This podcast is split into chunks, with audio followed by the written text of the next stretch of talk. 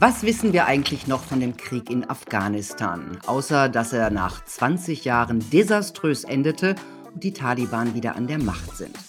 Momentan ist Afghanistan eh weit weg. Wir schauen gebannt in die Ukraine.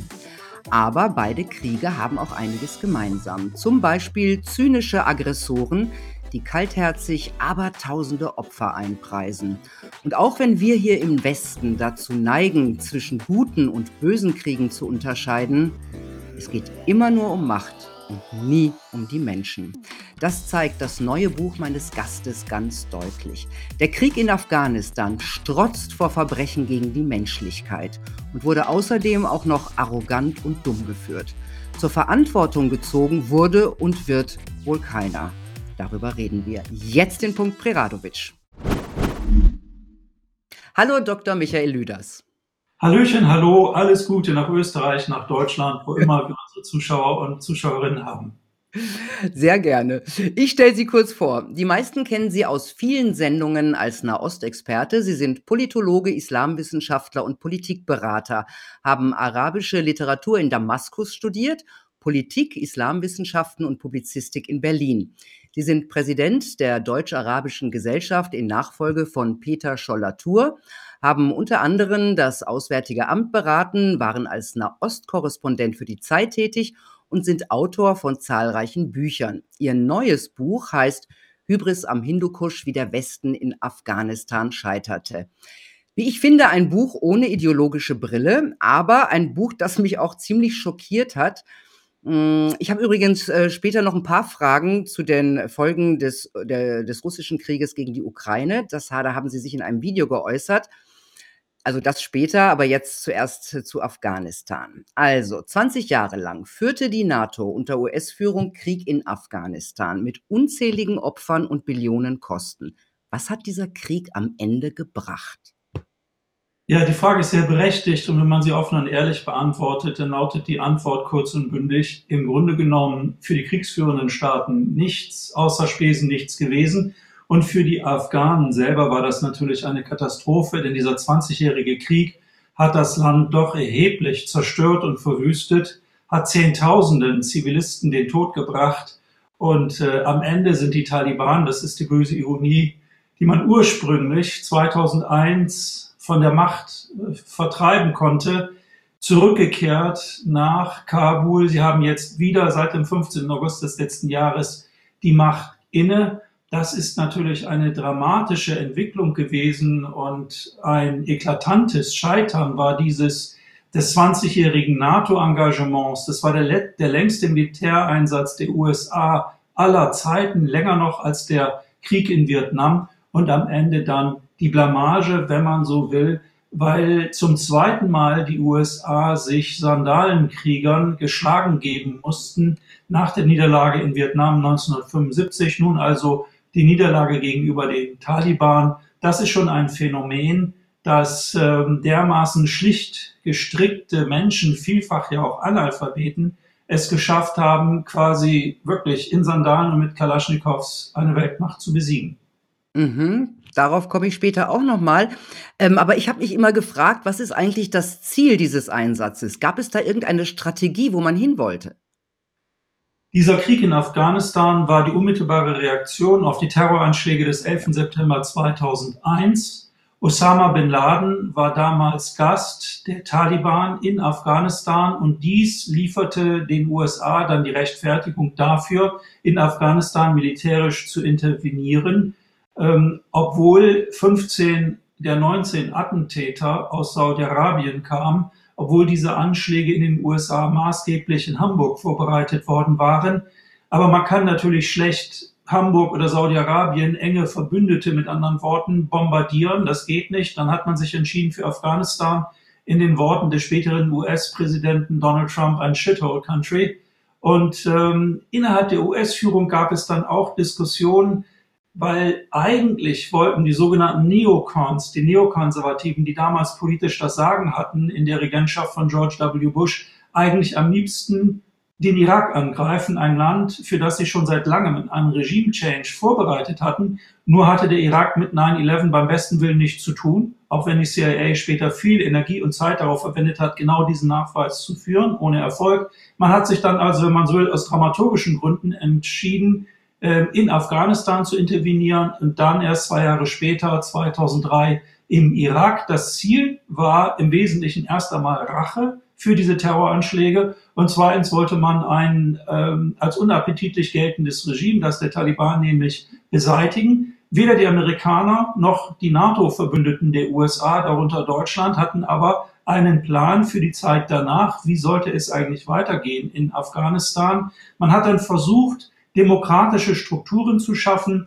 Der ein oder andere mag sich noch erinnern, dass es unmittelbar äh, nach äh, dem Sturz der Taliban äh, eine große international beachtete Konferenz gab auf dem Petersberg bei Bonn, wo unter der Ägide der Vereinten Nationen eine politische Neuordnung aus der Taufe gehoben wurde unter Führung des charismatischen Präsidenten Hamid Karzai, beziehungsweise Präsident wurde er dann erst später, aber er war der Interimspräsident und es sollte also gewissermaßen hier eine neue Ordnung erstellt werden. Der Denkfehler war nur, dass man die mächtigste Formation in politischer und gesellschaftlicher Hinsicht, die Taliban nämlich, von den Verhandlungen über die Zukunft Afghanistans ausgeschlossen hat.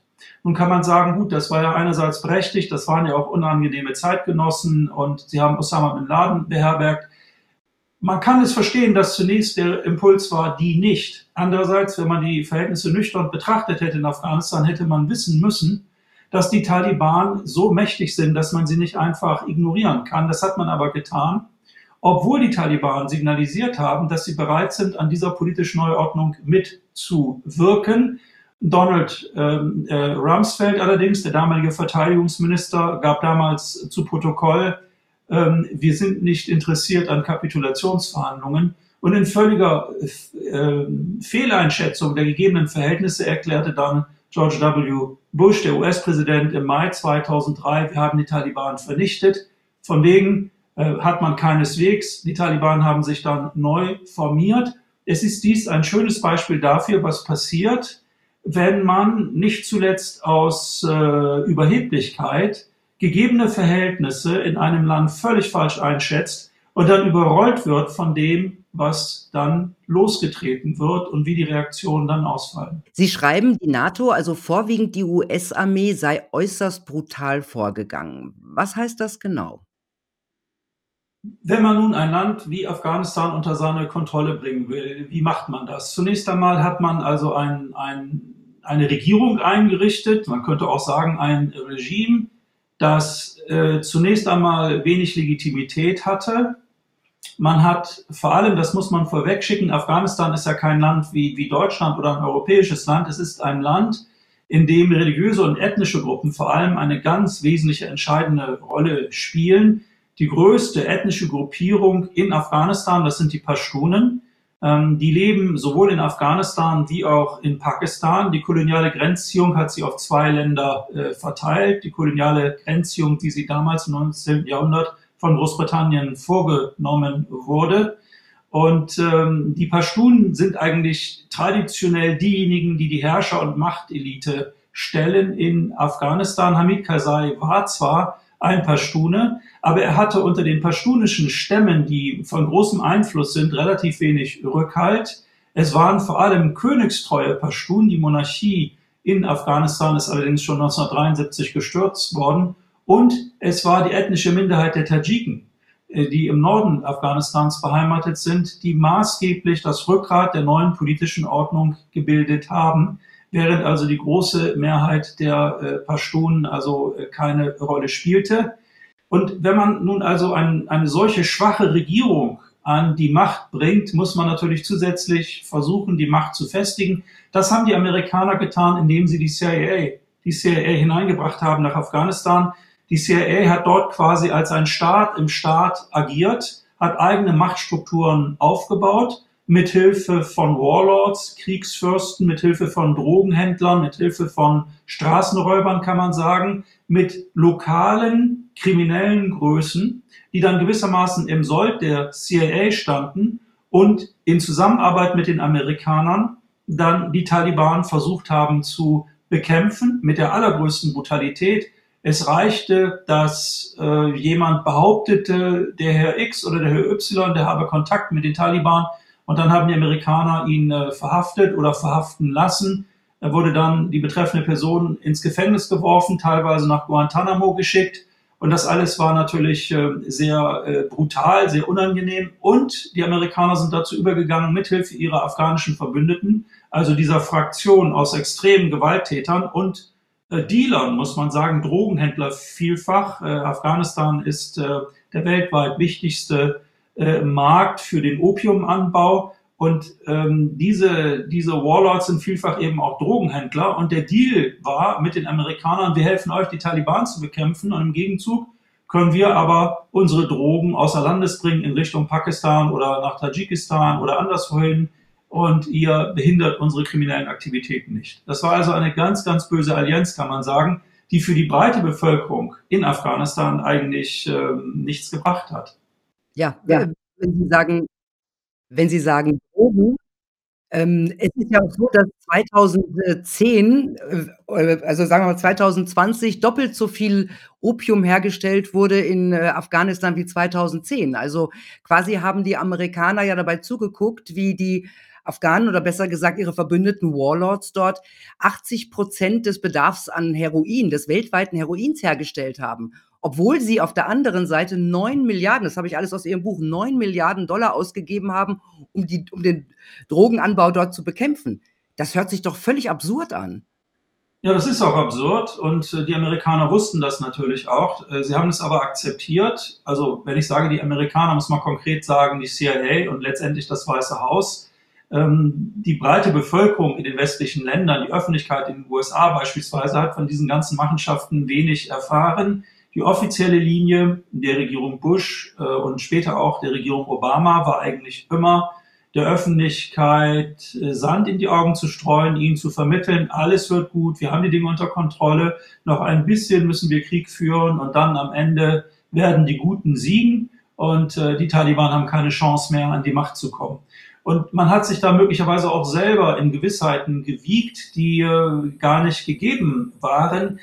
Die unglaubliche Brutalität der Kriegsführung äh, der NATO, insbesondere der Amerikaner, muss man sagen, die zum Beispiel nächtliche Überfälle auf Dörfer veranstaltet haben, die viel mit Drohnen operiert haben, die auf Verdacht hin äh, die Männer ganzer Dörfer verhaftet haben als angebliche Taliban-Unterstützer. Das alles hat dazu geführt, die vielen Toten unter den Zivilisten auch, dass sich die Überlebenden natürlich mit dem Wunsch, sich zu rächen, dem Widerstand angeschlossen haben gegen diese US-geführte Besatzung in Afghanistan. Und der Widerstand wiederum wurde angeführt von den Taliban. Und die Taliban sind wirklich ein Phänomen. Wir alle haben von denen gehört. Das sind wirklich sehr rückwärtsgewandte, äh, vermeintliche Gotteskrieger mit einem wirklich äh, äußerst konservativen, um nicht zu sagen reaktionären Weltbild. Aber eins muss man ihnen lassen, sie äh, können, auch wenn sie vielfach kaum lesen und schreiben äh, können, sie sind in der Lage, strategisch zu denken und sie kennen ihr Land hervorragend. Afghanistan ist ein Land, das sich bestens für den Guerillakampf eignet, weil es so gebirgig ist. Das bedeutet, es gibt unendlich viele Möglichkeiten, sich zurückzuziehen. Und als die Amerikaner die Taliban 2001 von der Macht äh, verdrängt hatten, die hatten die Macht inne in Afghanistan von 1996 bis 2001, dann wurden sie vertrieben und sind in den Untergrund gegangen, vielfach nach Pakistan. Es leben in Pakistan ebenfalls sehr, sehr viele Pashtunen. Das ist die zweitgrößte Ethnie dort in Pakistan. Und das bedeutete für die pakistanische Regierung wiederum, dass sie nicht nach Belieben gegen die Taliban vorgehen konnte im eigenen Land, denn dann hätten sie sich die Pashtunen zu ihren Feinden gemacht. Und äh, vielfach war es auch so, dass der pakistanische Geheimdienst eng kooperiert hat mit den Taliban, auch mit Osama bin Laden. Wir erinnern uns, er wurde ja dann ich glaube 2011 war es in Abbottabad in Pakistan von den Amerikanern zur Strecke gebracht. Das ist eine Garnisonsstadt unweit von Islamabad, der Hauptstadt Pakistans. Und ähm, die Pakistaner fanden es nicht sehr erfreulich, dass die Amerikaner den Krieg in Afghanistan auch zunehmend nach Pakistan getragen haben.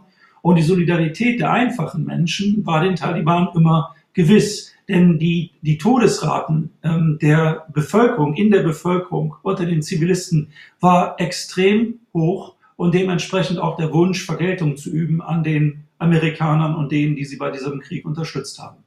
Mhm. Ja, ich habe gelesen, dass auch, äh, Hochzeitsgesellschaften gerne, ähm, attackiert wurden und zwar andauernd. Das ist nicht einmal passiert und man hat sich entschuldigt und damit war es vorbei. Ähm, und dass durch diese Kron Drohnenkriege halt extrem viele Menschen umgekommen sind, sehr viele Frauen, sehr viele Kinder. Ähm, und dann habe ich auch noch gelesen, dass es äh, den Fall dieser australischen Soldaten gab, bei denen Neuankömmlinge als Mutprobe Bauern gejagt und dann erschossen haben. Und da habe ich mich gefragt, haben die Bündnissoldaten die äh, Afghanen eigentlich als Menschen gesehen? Ich glaube, dass jeder Krieg zu einer Verrohung führt, derer, die den Krieg führen. Und äh, ich glaube, dass äh, viele einfache Soldaten doch der Versuchung erlegen sind, sich einmal auszuleben, ihre Machtfantasien vor Ort auszuleben. Und da kam es dann doch zu teilweise äußerst üblen äh, Übergriffen auf die Zivilbevölkerung. Ähm, das wiederum machte dann in der islamischen Welt, nicht allein in Afghanistan, sondern in der islamischen Welt insgesamt, äh, sehr viel Furore und hat zum Hass auf die Besatzer beigetragen. Ich beschreibe auch eine berühmte Szene, wie äh, drei US-Soldaten auf getötete Taliban uriniert hatten. Und das Ergebnis war, dass es also äh, fast zu einem Aufstand kam in Afghanistan aus Empörung darüber, in Verbindung auch mit dem Verbrennen von Koranexemplaren das alles trug zu einer starken Emotionalisierung äh, bei. Es ist, glaube ich, ein menschliches Phänomen, dass in Kriegen Menschen verrohen und ähm, autoritär gesinnte, einfache Menschen, die auf einmal über sehr viel Macht verfügen, die können natürlich in einem solchen Krieg, in einem solchen Krieg ihre niederen Instinkte ausleben und die Wahrscheinlichkeit, dass sie dafür juristisch zur Rechenschaft gezogen werden, sind sehr, sehr äh, gering. Es gibt nur ganz, ganz wenige westliche Soldaten, die äh, für ihre Übergriffe auf die Zivilbevölkerung äh, juristisch belangt worden äh, sind. Das ist der Erwähnung äh, kaum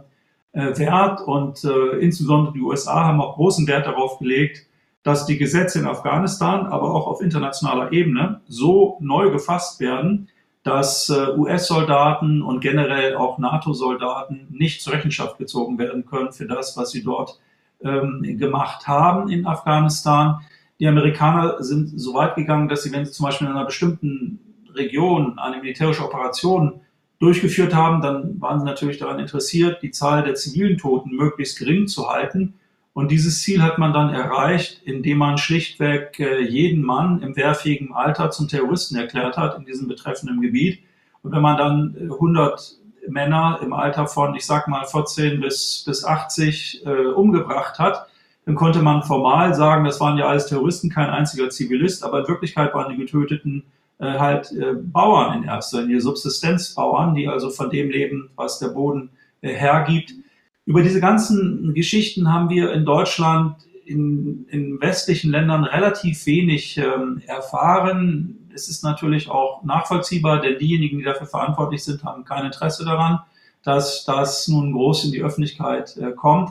Aber es gehört ähm, zur Wahrheit dazu, dass in jedem Krieg die Menschlichkeit als erstes stirbt und es gibt immer eine gewaltige Kluft zwischen der offiziellen Rhetorik, man könnte auch sagen der Kriegspropaganda, oder freundlicher formuliert dem Meinungsmanagement, wie es über die Medien betrieben wird, um auf diese Art und Weise die Bevölkerung ähm, hinter die Regierung zu bringen. Das ist die eine Seite der Medaille, aber die andere Seite ist eben äh, der hohe Blutzoll, den die Bevölkerung in einem Land äh, wie Afghanistan äh, getragen hat. Wir kennen die genaue Zahl der Toten nicht in diesem 20-jährigen Krieg. Das waren aber nicht unter 300.000 Tote. Man könnte jetzt sagen, naja, aber da war die NATO doch vergleichsweise human, denn die sowjetische Besatzung Afghanistans, die von 1979 bis 1989 andauerte, auch dort kennen wir die genauen Zahlen an Toten nicht, aber die Schätzungen reichen von 500.000 bis 2 Millionen. Gab es eigentlich auch deutsche Kriegsverbrechen in Afghanistan? Ja, gab es durchaus auch. Die Deutschen waren ja äh, Teil einer Kriegskoalition in Afghanistan im Rahmen der internationalen Schutztruppe, englisch abgekürzt ISAF oder ISAF. Und ähm, die Deutschen haben anders als die USA oder Großbritannien nicht aktiv die Taliban bekämpft im paschtunischen Kernland was auch zum Teil sehr gefährlich war. Die Amerikaner und die Briten hatten relativ hohen äh, Blutzoll zu beklagen unter ihren eigenen Soldaten. Die Deutschen waren im Norden des Landes vor allem unterwegs, in den äh, von äh, ethnischen Minderheiten kontrollierten Regionen, von Usbeken, von Tadschiken und anderen dominiert. Und dort hatten sie die Aufgabe, in zwei Militärlagern ähm, vor allem äh, die Polizei auszubilden, also Afghanen zu Polizisten auszubilden und auch teilweise eben zu Soldaten. Und äh, es begab sich nun also, dass, ich glaube, es war im Jahr 2009, dass äh, damals äh, ein Oberst, Oberst Klein, einen Angriffsbefehl gegeben hat an die Amerikaner. Es war ein Tanklastwagen entführt worden und der blieb nun in einer Furt stecken und da das nun Benzin war, dass dieser Tanklastwagen ähm, transportierte, kamen aus den umliegenden Dörfern sofort die Menschen, um Benzin abzuzapfen für ihre Autos. Und ähm, der deutsche Oberkommandierende, also besagter Oberst Klein, forderte dann äh, Unterstützung an, Luftunterstützung durch die USA und wieder besseren Wissens oder beziehungsweise auf der Grundlage von äh, völlig falschen Informationen afghanischer äh, Mittelsmänner, die er hätte überprüfen müssen, gab er dann den Angriffsbefehl.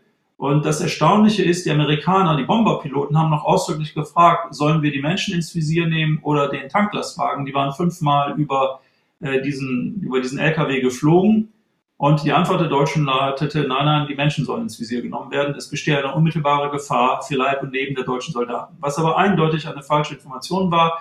Es sind schätzungsweise um die 100 Menschen ums Leben gekommen, die meisten von ihnen Zivilisten, viele darunter Kinder. Und das Interessante ist, dass diese Geschichte in Kundus eigentlich in der hiesigen Öffentlichkeit nur sehr scheibchenweise dann ähm, bekannt wurde. Es wurde viel getan, um das Ganze nicht so in den Vordergrund zu rücken. Ähm, am Ende gab es ein bisschen Stühlerücken. Oberst Klein wurde zwar juristisch belangt für diese seine Fehleinschätzung. Es war die höchste Todeszahl durch einen militärischen äh, Eingriff in der Geschichte der ISAF äh, wie auch äh, der Bundeswehr. Aber es hatte für diesen Oberst Klein keinerlei Konsequenzen. Er wurde von allen, ähm, äh, von allen Anklagepunkten freigesprochen. Er war zwar vor Gericht gestellt worden, aber die Verfahren wurden schnell eingestellt und er hat dann noch nahtlos weiter Karriere machen äh, können, ist dann zum General befördert worden, ist heute ein maßgeblicher äh, militärischer Entscheider in Bonn. Also es hat seiner Karriere keinen Abbruch getan. Und man muss sagen, dass die Bundesregierung ähm, doch äh, so gut wie alles unternommen hat, um, um Oberst Klein sozusagen in Schutz zu nehmen.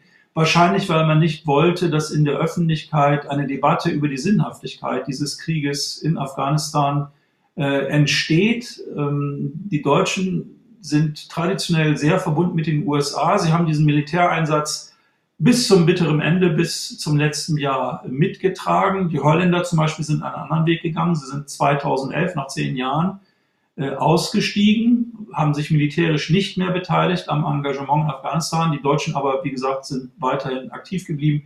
Und ich glaube, der wesentliche Grund, warum man das Ganze unter den Teppich gekehrt hat, war, dass man eben nicht in Frage gestellt sehen wollte, dass die Bundeswehr Auslandseinsätze durchführt. Ja, es ist ja auch schon irgendwie absurd. Also äh, die Taliban kamen ja auch schon wieder und wurden immer mächtiger, so ab Mitte der 2000er äh, Jahre. Ähm, hat man da nicht mal überlegt, auszusteigen aus diesem Krieg? Weil äh, man hat doch gesehen, dass es, keiner, dass es keinerlei größere Perspektive hat. Man hat doch gesehen, dass man von den Sandalenkriegern äh, langsam überrannt wird. Also wieso ist, hat dieser Krieg am Ende 20 Jahre gedauert?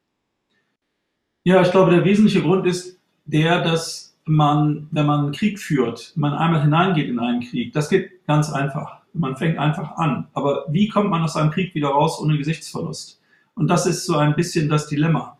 Ähm, wir wissen aus freigegebenen Papieren äh, der US-Generalität und äh, verschiedener äh, Akteure, die an diesem Afghanistan-Krieg in Washington beteiligt waren, dass die Amerikaner, dass die Führungsebene, die militärische und politische Führungsebene im Grunde genommen bereits 2005 wusste, dass sie diesen Krieg in Afghanistan niemals gewinnen kann, weil die Taliban sich als klassische Guerilla-Bewegung wie ein Fisch im Wasser bewegten und es schlichtweg nicht möglich war, sie äh, auszuschalten. Man kann vielleicht ein Taliban töten, aber dann kommen zehn neue. Die seinen Platz einnehmen. Es war wirklich eine never-ending Story. Die Amerikaner haben es nicht geschafft, ähm, der Taliban Herr zu werden. Das kann man aber nicht einräumen. Die USA sind eine Weltmacht und äh, sie waren verstrickt in zwei Kriegen, in, im Irak und in Afghanistan. Im Irak hatten sie zunehmend Probleme mit islamistischen äh, Terrorgruppen, die die Amerikaner angegriffen hatten, allen voran dem Islamischen Staat.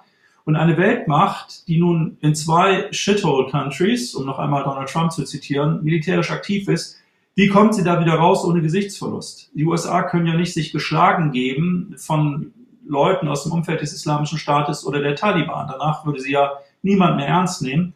Und infolgedessen muss man einen solchen Krieg weiterführen, in der Hoffnung, man findet eine gesichtslösende äh, Möglichkeit, dem Ganzen wieder äh, zu entgehen. Man hat also unendlich viel Geld investiert in eine völlig korrupte und unfähige afghanische Regierung. Die Wahlen, die es gab zu, die Präsidentschaftswahlen wie auch die Parlamentswahlen in Afghanistan, wurden in einem Umfang gefälscht, dass es einen wirklich äh, schwindeln lässt. Also gemessen daran äh, war Lukaschenko in Weißrussland also geradezu ein Chorknabe, wenn man das vergleicht mit dem Umfang, wie die Wahlen in Afghanistan gefälscht worden sind. Es ging letztendlich darum, den Gesichtsverlust zu vermeiden, der dann aber am 15. August des vorigen Jahres eingetreten ist, weil dann letztendlich die Taliban wieder eingerückt sind in Kabul und die NATO sich geschlagen geben musste. Das war bitter. Es wäre eigentlich dringend notwendig und erforderlich, diesen Kriegseinsatz aufzuarbeiten, um sich zu fragen, was ist eigentlich schiefgelaufen. Aber die aktuellen Ereignisse, der Krieg in der Ukraine, haben jetzt dazu geführt, dass natürlich äh, ein solches Nachdenken nicht äh, stattfindet. Es war wirklich Hybris am Hindukusch, wie das Buch ja auch heißt, das dazu geführt hat, dass der Westen dort gescheitert ist. Man hat schlichtweg geglaubt, militärische Feuerkraft könnte alles überwinden und wäre in der Lage, Fakten zu schaffen, denen sich die Taliban am Ende beugen müssen. Und es ist wirklich phänomenal. Die NATO hatte ja am Ende äh, zu ihrer Spitzenzeit unter Obama ähm, 2013 war, glaube ich, der Höhepunkt des US-Engagements dort da gab es 125.000 Soldaten, westliche Soldaten in Afghanistan. Die Taliban hatten maximal zu ihren besten Zeiten 60.000 Mann unter Waffen. Also das ist weniger als die Hälfte. Und trotzdem haben sie diesen Krieg gewonnen. Das ist also in militärischer Hinsicht, ich bin kein Soldat, ich bin kein Militär, aber es ist natürlich phänomenal zu sehen, dass diese Sandalenkrieger, diese Kalaschnikow-Kämpfer in der Lage waren, diese Weltmacht zu besiegen. Und das konnten sie, weil sie eben das Land kannten wie ihre Westentasche und weil sie sich auf eine Guerilla-Kriegsführung verlegt hatten, aus dem Hintergrund anzugreifen, viel Sprengstoffattentate zu verüben und vor allem immer wieder äh, afghanische Soldaten und Polizisten anzugreifen, äh, damit sozusagen den Staat von innen heraus äh, zu schwächen. Und viele afghanische Soldaten oder Polizisten sind ja auch einfach geflüchtet bzw. übergelaufen zu den Taliban. Warum auch sollten sie oder hätten sie ihr Leben riskieren sollen bei einem Monatssold von gerade einmal 60 Euro. Mhm.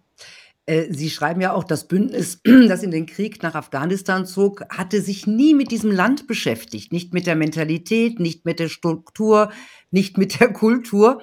Also das, was jeder Tourist eigentlich tut, bevor er in Urlaub fährt in ein fremdes Land, da liest er sich mal ein bisschen was durch. Ne? Um, diese Ignoranz hatte ja viele Folgen und eine davon ist ja diese, diese Installierung einer Zentralregierung hat ja auch nicht funktioniert und war ja im Grunde, hätte man vorher wissen können, zum Scheitern verurteilt, oder?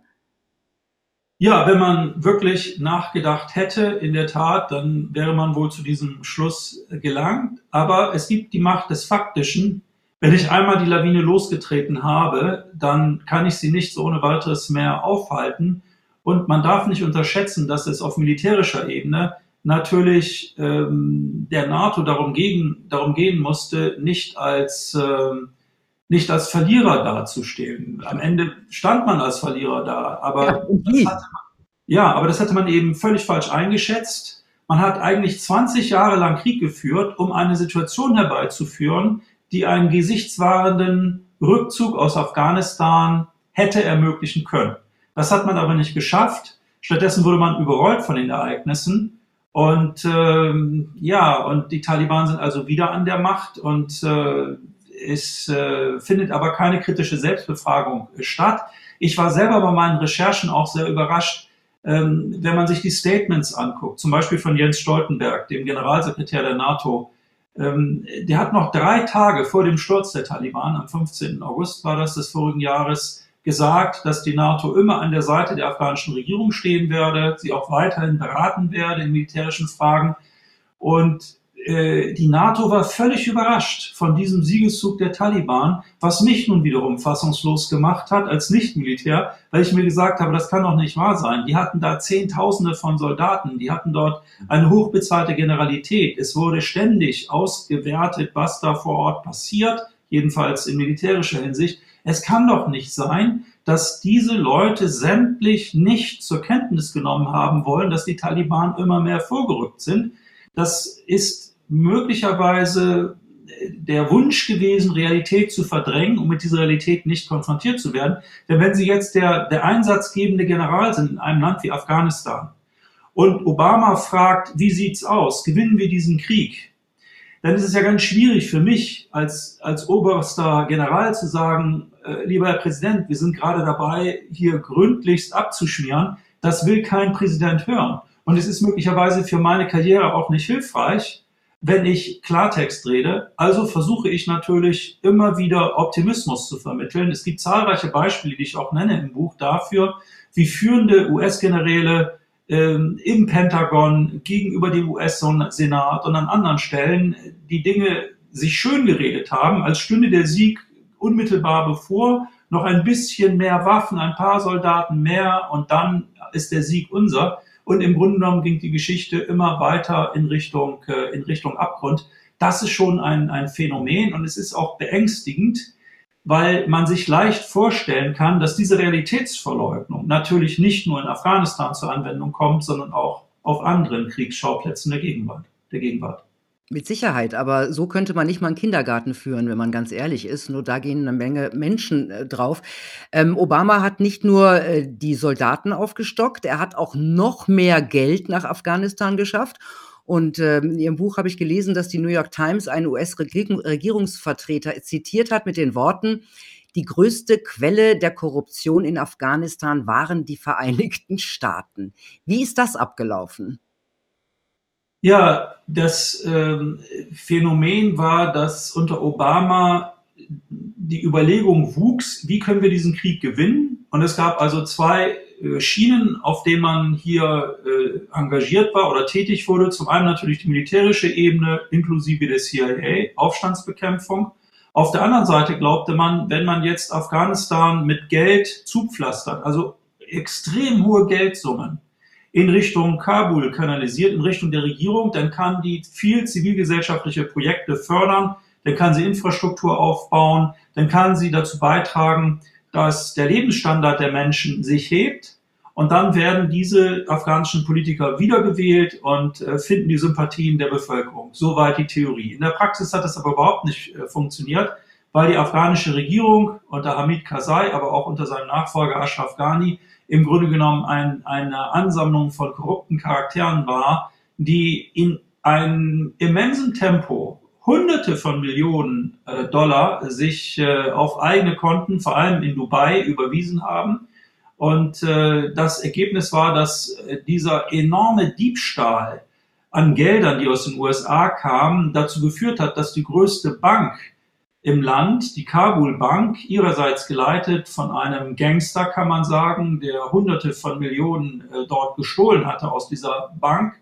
Diese Kabul Bank ist dann kollabiert und das Ergebnis war, dass äh, die USA sehr, sehr viel Geld offenbar über Frankfurt am Main mit Hilfe einer deutschen Bank Bargeld nach Afghanistan per Flugzeug gebracht haben, weil man muss sich vorstellen, dass 80 Prozent des äh, Personals staatlicher Behörden, also das Beamte und Angestellte würden wir sagen in Deutschland, die wurden bezahlt aus dem Ausland. Und die hatten ihre Konten mehrheitlich bei der, bei der Kabul Bank, die aber jetzt insolvent gegangen war, pleite gegangen war, weil sie einfach geplündert wurde von denen, die dort das Sagen hatten.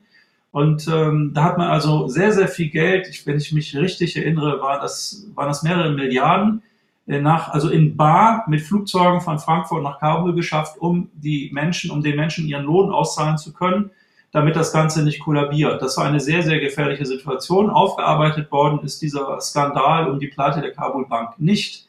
denn ähm, das wäre zu peinlich gewesen, weil auch Hamid Karzai war darin involviert über einen Bruder von ihm, der im Aufsichtsrat saß. Also es liest sich dieses Mal ein Buch äh, Hybris am Hindukusch, es liest sich teilweise wirklich wie ein schlechter Krimi. Ich war selber bei der Recherche teilweise fassungslos äh, und habe mir gedacht, äh, das kann doch alles gar nicht sein, das glaube ich jetzt nicht. Das ist doch so, das hätte man doch alles wissen können. Es war doch offenkundig, was da geschieht.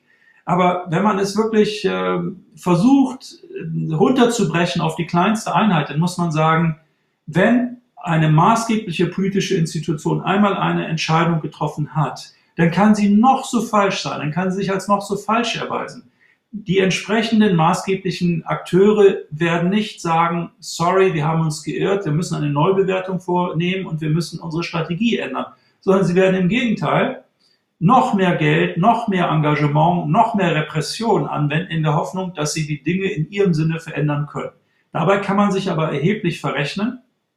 Und der wesentliche Grund für den Siegeszug der Taliban, das muss man ganz klar und deutlich sagen, ist nicht, dass die Afghanen deren rückständige Ideologie und deren Frauenfeindlichkeit so toll fänden, dass sie sie nun also gern unterstützt hätten, äh, sondern es war einfach die mächtigste militärische Formation, die den Amerikanern und der NATO die größten Schäden zugefügt hat. Und jeder, der Rache nehmen wollte dafür, dass Angehörige der eigenen Familie ums Leben gekommen sind durch Bombardements oder Drohnenangriffe, hat sich diesen Taliban angeschlossen. Und der Wunsch war, diese Besatzer, die eben nicht als Befreier wahrgenommen wurden, wieder auseinanderzuwerfen.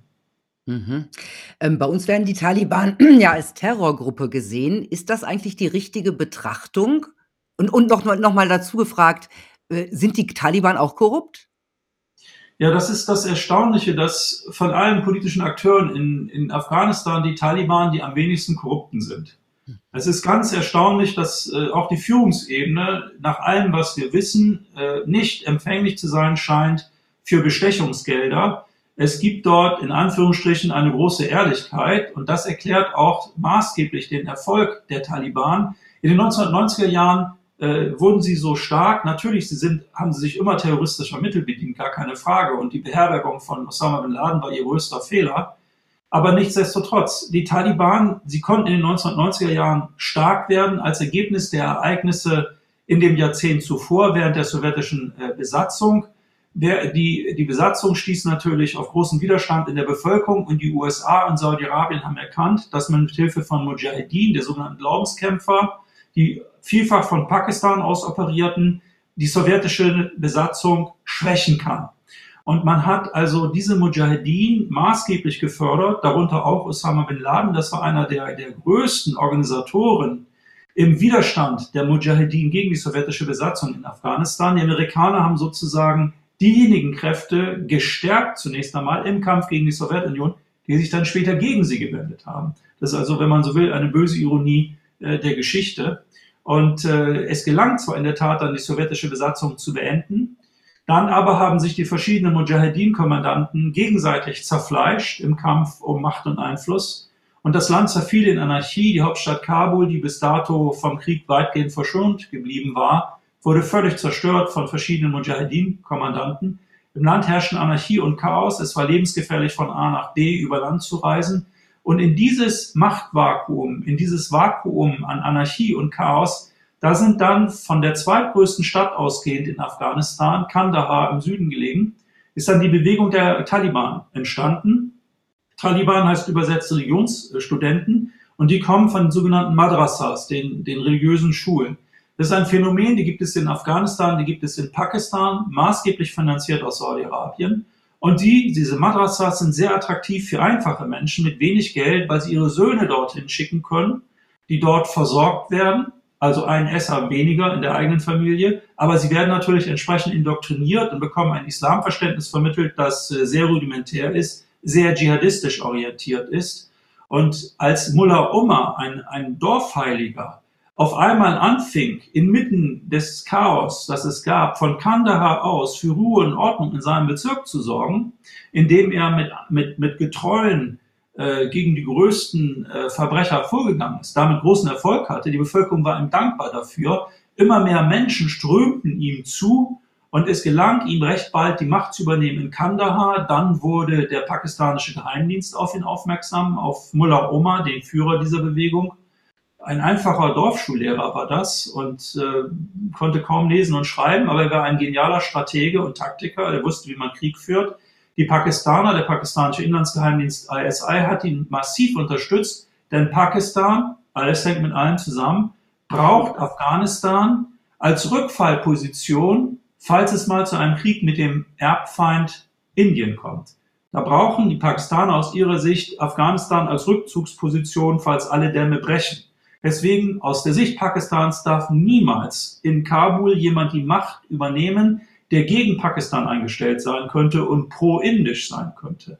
Deswegen haben die äh, Pakistaner, der Inlandsgeheimdienst, auch die übelsten Mujahideen unterstützt zunächst und dann die Taliban, weil sie wussten, die tun dann schon, was wir ihnen anempfehlen. Und so kam es dann auch. Sie haben die Macht übernehmen können, aber der große Fehler war eben, Osama bin Laden zu beherbergen. Das gab den Amerikanern Anlass, dann nach 9-11 gegen sie vorzugehen. Aber die Taliban waren nicht zu besiegen, weil sie eben sehr, sehr viel Unterstützung der Bevölkerung hatten. Aufgrund der hohen Todeszahlen durch die Luftangriffe kam die einfache Bevölkerung immer wieder zurück zu den Taliban und von Pakistan aus konnten sie dann ihr Comeback organisieren mit großem Erfolg. Und äh, sie haben nicht einfach blindwütig Krieg geführt, sondern sie haben versucht, äh, möglichst ohne Kämpfe die Macht zu übernehmen, indem sie beispielsweise, was ich viel, ziemlich genial finde eigentlich, sie haben dann zum Beispiel, wenn sie militärisch am Vorrücken waren, den zuständigen Gouverneur angerufen oder den zuständigen Bürgermeister und haben gesagt, wir kommen, morgen sind wir da. Du kannst dich ergeben, dann passiert dir nichts. Du kannst kämpfen, dann verlierst dir, dann verlierst du den Widerstand, dann musst du mit den Folgen leben. Natürlich haben die meisten dann gesagt, okay, willkommen und haben aufgegeben, konnten vielfach dann noch in ihren Positionen bleiben, wurden noch nicht mal abgesetzt. Also es war eine sehr geschickte Strategie der Taliban und sie haben auch dazu gelernt, in ihrer ersten Regierungszeit haben sie andere ethnische Minderheiten und religiöse Minderheiten massiv verfolgt, teilweise zu Tausenden massakriert. Das haben sie dann später nicht mehr getan. Also sie haben dann äh, versucht, also diese Exzesse einzudämmen, aber nichtsdestotrotz, also ich meine, die Taliban sind jetzt nicht die idealen Skatbrüder, sag ich mal. Also die muss man schon ernst nehmen. Äh, Ärger darf man mit denen nicht haben. Mhm. Ja, aber auch die Amerikaner in Afghanistan scheinen mir nicht die idealen Skatbrüder zu sein. Ähm, wenn man hier bei uns äh, Berichte sieht über Afghanistan und vor allem jetzt, dann sieht man Menschen in Angst, da sieht man Menschen, äh, da heißt es, dass die Menschen quasi die Taliban verabscheuen, weil sie ihnen die Freiheiten wieder nehmen. Und ich frage mich, gilt das tatsächlich für ganz Afghanistan oder gilt das für diese neu entstandene Mittelschicht in großen Städten wie Kabul? Man muss in Afghanistan in der Tat unterscheiden zwischen der Hauptstadt Kabul, die immer eigentlich schon die weltoffenste Stadt war innerhalb von Afghanistan, und den Gebieten außerhalb Afghanistans, äh, außerhalb der Hauptstadt, die extrem konservativ sind, arm sind. Man muss sich vorstellen, wenn man dort übers Land fährt, da ist vielfach kein Strom, kein fließend Wasser, es gibt keine Schulen, es gibt keine Ärzte oder kein Krankenhaus, das ist mindestens 50 Kilometer äh, entfernt. Dementsprechend ist die Kindersterblichkeit sehr hoch, weil viele Mütter bei der Geburt bereits sterben, mangels äh, der entsprechenden äh, Versorgung. Es ist ein extrem einfaches Leben, das die Menschen dort führen, unter, ex unter extrem harten Bedingungen. Kabul, wie gesagt, immer ein bisschen in Anführungsstrichen weltoffener. Ähm, und es hat auch in Kabul eine Mittelschicht gegeben, gibt es auch immer noch, die äh, von der westlichen Militärpräsenz äh, profitiert hat. Zum Beispiel, weil man als Dolmetscher tätig war oder andere ähm, Jobs gemacht hat für die ausländischen Vertreter. Aber die einfache Bevölkerung hat immer von der Hand in den Mund äh, gelebt und Unterstützung hatte die Regierung Kasai, wenn überhaupt, eigentlich nur in der Hauptstadt Kabul und das Land hat stets eine ganz andere Richtung und Linie äh, verfolgt. Der sensationelle Erfolg der Taliban erklärt sich wesentlich dadurch, dass sie Ruhe und Ordnung geschaffen haben in den 1990er Jahren in einem Land, wo nichts mehr ging, wo überall Anarchie und Chaos herrschte. Und dass sie quasi die Sicherheit gebracht hat. Man konnte durch Afghanistan reisen. Ich habe es selber gemacht damals.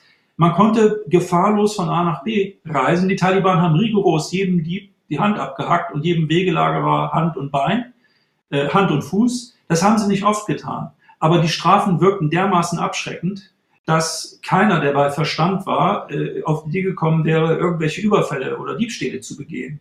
Und dementsprechend haben sie in kürzester Zeit eine, eine, eine in Anführungsstrichen Rechtssicherheit geschaffen. Die Menschen konnten wieder aufatmen, konnten das Haus verlassen, ohne Angst, ermordet oder entführt oder vergewaltigt zu werden.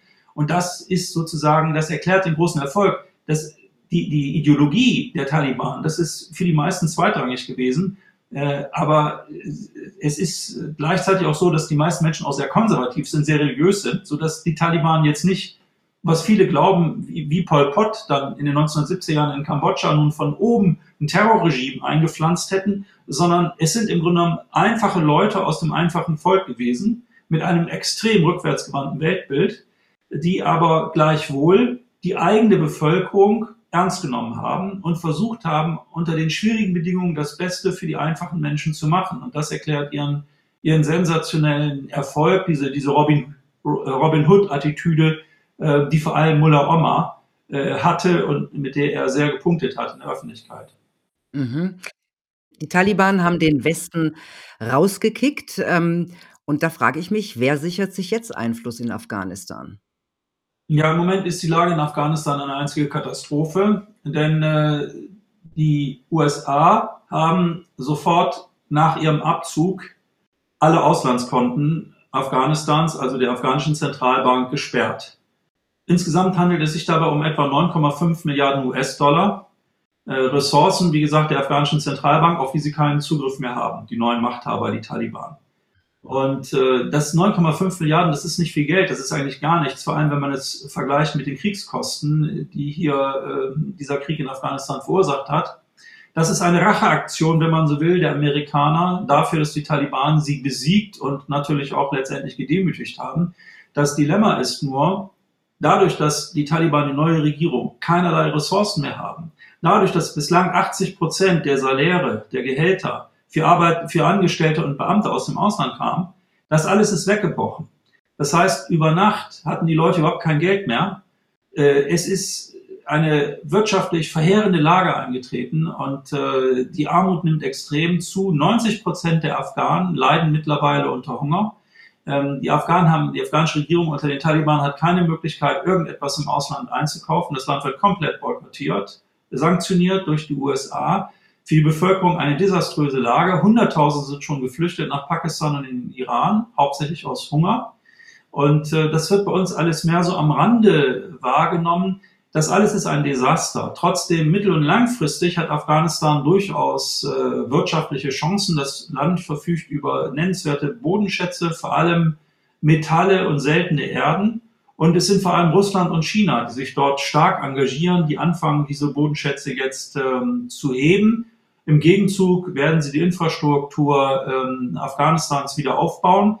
Aber äh, China und Russland, gut, für Russland ist im Moment alles ganz anders, aber äh, die Chinesen müssen natürlich aufpassen, wenn sie jetzt offen verstoßen gegen diese Sanktionsbestimmung der USA gegenüber Afghanistan, dann riskieren sie selber sanktioniert zu werden von den USA. Das wollen sie nicht riskieren.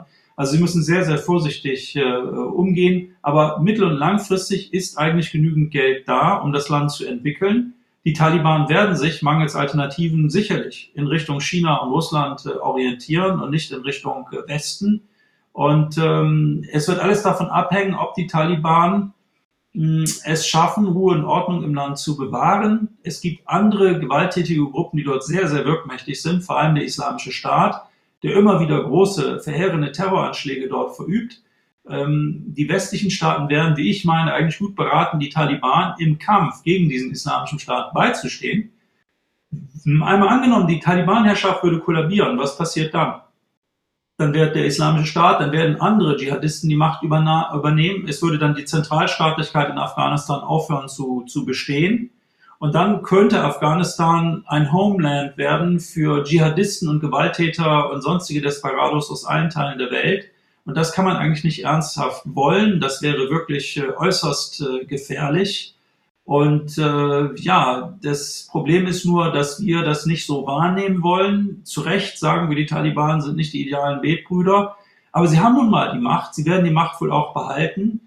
Im Augenblick gucken wir ausschließlich auf die Ukraine, aber das Leben geht natürlich auch in anderen Teilen der Welt weiter. Und wenn wir nicht aufpassen und die Lage in Afghanistan völlig außer Kontrolle gerät, vor allem wegen der extremen Armut, und dem Hunger, den die Menschen dort äh, leiden, In der Vergangenheit konnte vielfach Subsistenzlandwirtschaft betrieben werden. Also die Leute bauten dann auf ihren eigenen Äckern das an, was sie zum Leben brauchten. Aber aufgrund des Klimawandels hat es jetzt wiederholt extreme Dürren gegeben in Afghanistan, sodass auch diese Möglichkeit mit der Subsistenzwirtschaft äh, entfällt. Also die Rahmendaten Afghanistans sind katastrophal. Und äh, das Ganze fällt nur bei uns in unserer Wahrnehmung unter den Tisch, weil wir jetzt im Augenblick nur auf einen Konflikt gucken, nämlich den in der Ukraine. Zu dem Krieg würde ich auch noch mal gern mit, äh, mit Ihnen kommen. Eins ist klar, Russland ist der Aggressor und der Westen steht momentan geschlossen gegen Putin, also momentan zumindest. Die Deutschen wollen sich von russischer Energie befreien und es sieht so aus, als wäre das Verhältnis EU-Russland oder auch Deutschland-Russland nachhaltig gestört oder vielleicht sogar zerstört. Aber wie sinnvoll ist es eigentlich für die Europäer und auch für Deutschland, ähm, die Beziehungen zu Russland völlig zu kappen? Also grundsätzlich muss man sagen, dass äh, deutsche Politik ähm, in Afghanistan mit Blick auf die Ukraine und anderswo in der Regel sehr synchron erfolgt mit den politischen Vorstellungen in Washington. Was in der deutschen Politik grundsätzlich fehlt, das ist die Bereitschaft, zunächst einmal eigene Interessen ähm, zu erkennen, zu benennen und entsprechend zu handeln. Es war nicht sinnvoll, dass die Bundeswehr 20 Jahre in Afghanistan präsent war. Das hat man getan aus, wenn man so will, Solidarität mit den USA. Aber andere, wie zum Beispiel die Niederlande, sind nach zehn Jahren ausgestiegen aus diesem Krieg, weil sie sich gesagt haben, irgendwann ist auch mal gut, wir wollen hier nicht einen never-ending äh, Krieg führen. Mit Blick jetzt auf die Ukraine, das ist natürlich ein ganz anderes Problemfeld. Ähm, grundsätzlich muss man aber sagen, bei allen Kriegen gilt, das, was wir, die Öffentlichkeit, erfahren über den Verlauf eines Krieges und das, was tatsächlich vor Ort geschieht, können möglicherweise zwei sehr unterschiedliche Paar Schuhe sein. Man muss sehr, sehr aufpassen, dass man sich vom Meinungsmanagement, wie es betrieben wird in Politik und Medien, ähm, nicht so weit beeinflussen lässt, dass man äh, den gesunden Menschenverstand ausschaltet. Ich habe erwähnt, dass in Afghanistan im Grunde genommen schon 2005 klar war, dass dieser Krieg in Afghanistan nicht gewonnen werden kann. Trotzdem wurde er noch jahrelang äh, weitergeführt und erst jetzt wissen wir, dass das damals schon bekannt war. Und äh, man stellt sich natürlich die Frage, was mag wohl in fünf Jahren bekannt sein über das, was jetzt in der Ukraine passiert. Das übrigens schlimm genug ist, damit wir uns da nicht missverstehen. Es ist ein russischer Angriff auf die Ukraine ähm, der ist eindeutig zu verurteilen, er ist völkerrechtswidrig. Wie reagiert man nun damit? Eine Möglichkeit ist natürlich, Russland dem Aggressor gegenüber klar zu signalisieren, du gehst zu weit, da machen wir nicht mit, wir werden dich jetzt sanktionieren als Reaktion auf diesen Einfall in der Ukraine.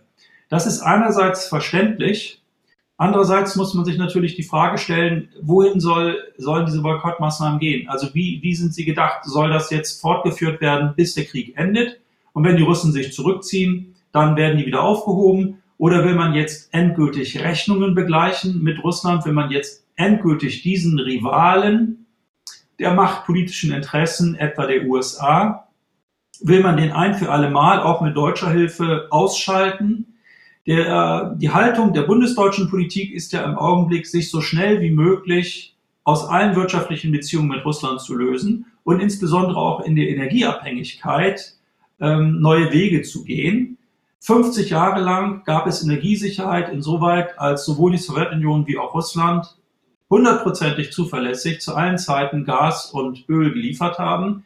Die Hälfte des in Deutschland verbrauchten Gases und knapp ein Drittel des in Deutschland verbrauchten Erdöls stammt aus Russland. Und nun erleben wir sehr viel Aktionismus von deutscher politischer Seite, diese Abhängigkeit zu verringern. Wir hatten gerade Wirtschaftsminister Habeck, der in Katar war, der in den Vereinigten Arabischen Emiraten war, um dort langfristige Verträge zu schließen, um aus dieser russischen Abhängigkeit herauszukommen. Das ist einerseits verständlich und es spricht natürlich auch nichts dagegen, die äh, Ressourcen, die man verbraucht im Bereich Energie zu diversifizieren. Das Problem ist nur, wir haben jetzt eine, eine, einen sehr starken Ad-Hocismus. Von jetzt auf gleich werden Maßnahmen getroffen, man handelt erst und so scheint es, denkt erst im zweiten Schritt nach. Eins muss man ganz klar sagen und wissen, diese Umstellung der Energie kostet immens viel Geld. selbst wenn Katar oder die Vereinigten Arabischen Emirate uns jetzt Flüssiggas liefern, es ist nicht konkurrenzfähig mit russischem Gas, das viel, viel billiger ist. Wenn man nun aus Gründen der politischen Opportunität sagt, wir wollen dieses Gas nicht mehr, wir wollen dieses Erdöl nicht mehr, wenn man sich aus 50 Jahren Energiesicherheit im Umgang mit der Sowjetunion und Russland verabschiedet, dann gibt es erst einmal keine Alternativen, beziehungsweise die Alternativen, die man mittelfristig aufbauen kann, sind deutlich, deutlich teurer, mindestens drei bis fünfmal so teuer wie das, was wir jetzt bezahlen. Und ich glaube, dass die meisten bei uns völlig unterschätzen, weil die Politik hier auch nicht mit offenen Karten spielt, vielfach nicht, ähm, die Kosten, die hier auf uns zukommen, werden immens sein. Äh, denn äh, nicht nur für die einzelnen Verbraucher werden dann nicht mehr 100 Euro im Monat bezahlen für, für ihre Gasversorgung. Äh, die Hälfte der Haushalte in Deutschland bezieht äh, seine Energiequelle aus, aus Gas. Dann beträgt aber das monatliche, das monatliche Geld nicht mehr 100 Euro, sondern vielleicht 400, 500 Euro. Und wenn im Februar des nächsten Jahres dann die Abrechnung kommt für das Jahr 2022, dann werden sich sehr, sehr viele Menschen umschauen. Und das wird vor allem im unteren Drittel der Gesellschaft natürlich zu enormen wirtschaftlichen Verwerfungen führen, ganz unabhängig von der Industrie, die natürlich auch auf billige, bezahlbare Energie angewiesen ist. Und diese Fracking-Gas äh, äh, äh, und Gas aus Fracking-Gas aus den USA zu beziehen in Form von Flüssiggas oder aus Katar, das ist schlichtweg nicht bezahlbar. Das bedeutet, dass der deutsche Staat, also wir die Steuerzahler, dauerhaft subventionieren müssen. Ja, weil die Wirtschaft kann zu den Preisen, die das kostet, nicht wirtschaften, wäre nicht konkurrenzfähig etwa gegenüber Frankreich oder anderen Ländern. Lange Rede, kurzer Sinn. Wir haben jetzt politische Entscheidungen getroffen, also unsere politischen Vertreter, die ihre Berechtigung haben, aber gleichwohl, wie ich meine, doch sehr sportlich gefasst sind. Und die wirtschaftlichen Folgen, die das Ganze hat, werden doch erheblich unterschätzt. Ich denke, wir werden uns einstellen müssen auf eine hohe Inflation, bei gleichzeitiger wirtschaftlicher Stagnation. Das nennt man gemeinhin Stagflation. Das ist der Albtraum aller Ökonomen, weil man kann dagegen relativ wenig unternehmen. Denn eine Stagflation ist meistens etwas, was sozusagen im globalen Kontext oder doch in einem größeren regionalen Kontext passiert, geografischen Kontext passiert. Da kann man nicht so als Regierung ohne weiteres dagegen halten. Und das Ergebnis wird eben sein, sehr, sehr große wirtschaftliche Verwerfungen, die uns äh, vielleicht nicht in diesem Sommer, aber ich denke mal ab Herbst, Winter massiv ereilen werden. Das sind keine schönen Aussichten.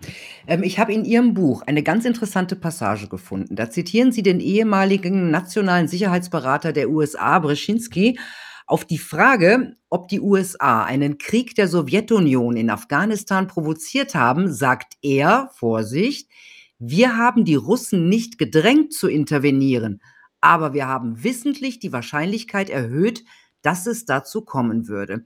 Und da habe ich mich sofort gefragt, ob es möglich ist, dass die Amerikaner diese Strategie auch in der Ukraine-Krise fahren könnten oder gefahren haben könnten. Immerhin war den äh, USA ja völlig klar, also wenn die NATO immer weiter an die russische Grenze rückt, kann das fatale Folgen haben. Das haben ja auch sehr viele amerikanische Politiker oder auch äh, Politikberater schon gesagt.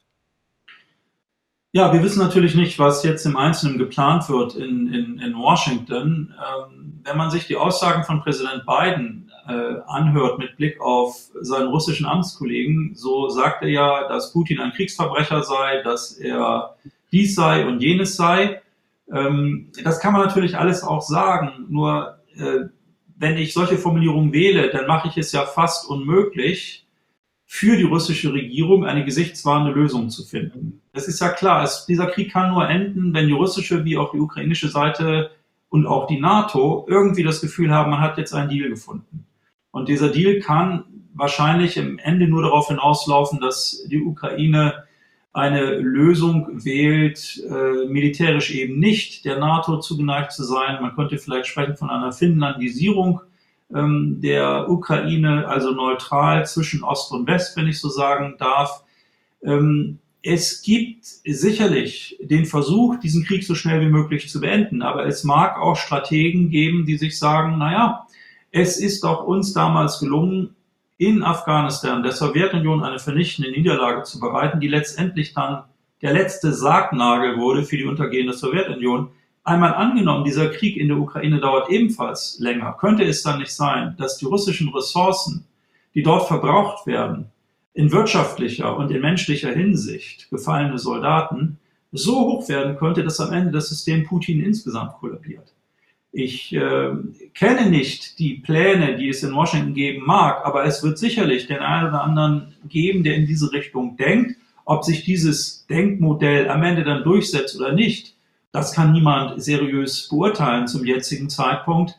Aber es ist offenbar so, dass es keinen Druck gibt auf Zelensky, den ukrainischen Präsidenten jetzt doch schnell zu einem Friedensschluss mit Russland zu kommen. Er stellt ja auch kühne äh, Dinge in den Raum, indem er etwa sagt, dass eine Friedensregelung mit Russland am Ende äh, in einer Volksabstimmung bestätigt werden muss. Wenn er das sagt, dann weiß er natürlich auch, dass sich die russische Seite darauf niemals einlassen wird. Es gibt in einem Krieg kein Ergebnis, das dann am Ende per Volksabstimmung äh, angenommen wird oder eben nicht. Also ich glaube, hier ist einiges in Bewegung, einiges im Fluss und ich befürchte, dass dieser Krieg in der Ukraine noch länger andauern könnte. Und ich könnte mir ebenfalls vorstellen, dass in dem Fall diese Einheit des Westens einig gegen die Aggression Russlands dann auch sich durchaus verliert. Denn zu viele Staaten in Europa, vor allem die kleineren, Tschechien, Slowakei, Ungarn, Österreich, aber auch Italien, sind extrem abhängig von russischem Gas. Und ähm, das ist nicht zu ersetzen, auch nicht durch, durch Gasimporte aus dem Ausland, die zudem sehr, sehr teuer neu heranzuschaffen wären. Also ich denke, es wird früher oder später doch wieder ein Nachdenken geben und die Erkenntnis geben, dass man Russland nicht dauerhaft isolieren kann, gewissermaßen eine Mauer drum baut, um dieses äh, politische System dort irgendwie zum Kollabieren zu bringen. Also ich denke, wir werden in den nächsten Monaten sehr viel, wie es so schön heißt, Volatilität erleben, sehr viel wirtschaftliche Verwerfungen, sehr viel politische Verunsicherung und über allem schwebt die Sorge, dass es nicht ausgeschlossen ist, dass es am Ende dann doch zu einer militärischen Konfrontation zwischen der NATO und Russland in der Ukraine kommt und sei es, dass aus einem dummen Zufall heraus jemand im falschen Moment auf den falschen Knopf gedrückt hat. Also die Lage ist gefährlich und gerade wir in Deutschland und Europa sollten ein Interesse daran haben, nicht nur immer neue Sanktionen zu verhängen, nicht nur immer neue Waffen zu liefern an die Ukraine, sondern auch massiv dafür einzutreten, dass es einen Friedensschluss gibt. Mhm. Ich habe auch die Befürchtung, ähm, dass das noch lange dauert oder möglicherweise eskaliert, weil ich auch niemanden sehe, der deeskaliert, auf keiner Seite. Vielen Dank, Michael Lüders, für diese wichtigen und vor allem so dringend benötigten sachlichen Einblicke. Und ähm, danke, dass Sie da waren. Und ich freue mich schon aufs nächste Mal. Vielen herzlichen Dank, Dankeschön und alles Liebe und Gute erstmal. Ja. Tja, Leute, ich kann das Buch Hybris am Hindukusch wirklich empfehlen. Es erklärt nicht nur diesen Krieg in Afghanistan, es erklärt im Grunde die Denke von Großmächten.